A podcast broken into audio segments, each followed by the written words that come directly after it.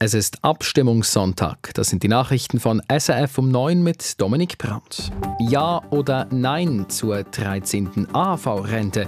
Die Antwort, die gibt's heute. Ja oder Nein? Diese Frage stellt sich auch in verschiedenen Kantonen. Wir haben eine Übersicht. Und ja, Marco Odermatts Siegesserie im Riesenslalom geht weiter. Das Wetter im Norden zeitweise sonnig mit Wolkenfeldern, im Süden bewölkt und nass.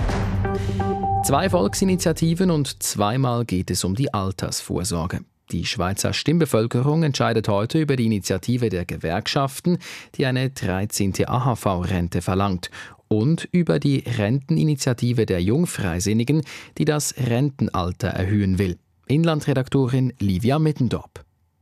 Dafür, dass die Rentnerinnen und Rentner jährlich eine 13. Monatsrente ausbezahlt bekommen, setzen sich unter anderem die Gewerkschaften Grüne und SP ein. Wer jahrzehntelang gearbeitet habe, verdiene eine anständige Rente, argumentieren sie. Die AHV-Rente reiche zunehmend nicht mehr zum Leben. FDP, GLP, Mitte und SVP sowie der Arbeitgeberverband hingegen bezeichnen die Forderung als teure Gießkanne. Nicht nur arme, sondern auch gut gestellte Rentnerinnen und Rentner würden profitieren. Die AHV drohe zudem bereits ohne den geforderten Ausbau in die roten Zahlen zu rutschen.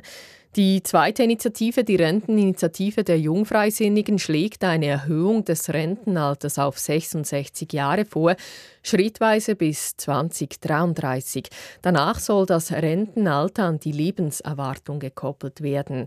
Wegen der steigenden Lebenserwartung sei die Maßnahme notwendig, um die Finanzierung der AHV sicherzustellen, argumentiert das Initiativkomitee. Die Gegnerinnen und Gegner kritisieren unter anderem den Automatismus. Es werde nicht berücksichtigt, wie sich der Arbeitsmarkt und die Gesundheit der Bevölkerung entwickle. Livia Mittendorp. Auch mehrere kantonale Abstimmungen stehen heute an. Manuela Bürgermeister mit einer Übersicht. Durchgehenden Zugang zu See- und Flussufern. Das fordert die Uferinitiative im Kanton Zürich. Zudem geht es neben der Frage, ob der Flughafen Zürich Pisten verlängern darf, im Kanton Zürich auch um die sogenannte Anti-Chaoten-Initiative. Diese fordert, dass Kosten, die bei Demonstrationen oder Hausbesetzungen entstehen, den Verursacherinnen und Verursachern verrechnet werden.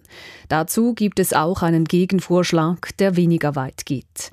Im Kanton Genf geht es unter anderem um die Frage, ob die Zahl der Unterschriften gesenkt werden soll, die es für kantonale Volksinitiativen oder Referenten braucht. Im Kanton Wallis entscheiden die Stimmberechtigten über eine neue Kantonsverfassung und im Kanton Solothurn will eine Initiative, dass die Zahl der Kantonsangestellten gesenkt wird. Pro 85 Einwohnerinnen und Einwohnern soll nur noch eine Person in der kantonalen Verwaltung arbeiten dürfen. Manuela Bürgermeister. Zudem wird in mehreren Kantonen gewählt. In St. Gallen, Uri und Schwyz werden jeweils die Regierung und das Kantonsparlament neu besetzt. In Basel-Stadt und im Kanton Glarus stehen Ersatzwahlen für die Kantonsregierung an. Zwei Meldungen aus dem Ausland. Die israelische Armee hat eine Untersuchung angekündigt zum Vorfall im Gazastreifen von Anfang Woche, als Dutzende Palästinenserinnen und Palästinenser ums Leben gekommen sind. Die Hamas wirft dem israelischen Militär vor, es habe auf Menschen geschossen. Diese Behauptung sei komplett falsch, heißt es von israelischer Seite. Vielmehr habe es ein tödliches Gedränge gegeben. Die Chancen des ehemaligen US-Präsidenten Donald Trump, bei den Wahlen im November erneut anzutreten, sind weiter gestiegen. Trump hat auch die Vorwahlen der Republikanischen Partei im Bundesstaat Idaho gewonnen und zuvor jene in den Bundesstaaten Missouri und Michigan. Seine Herausforderin Nikki Haley wartet weiterhin auf ihren ersten Wahlsieg.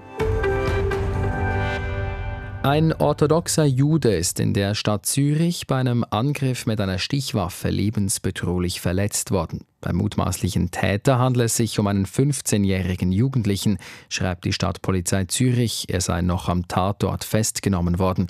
Die Hintergründe seien unklar. Der Vorfall ereignete sich am Abend im Enge Quartier. Zu den Sportmeldungen. Wir beginnen mit Ski Alpin. Auch beim zweiten Riesenslalom im US-amerikanischen Aspen hat es einen Schweizer Doppelsieg gegeben. Es gewann erneut Marco Odermatt vor Leuk Meillard. Für Odermatt war es der zwölfte Riesenslalom-Sieg in Folge. Auf die Frage, ob er überhaupt Konkurrenz habe, sagte der Nidwaldner.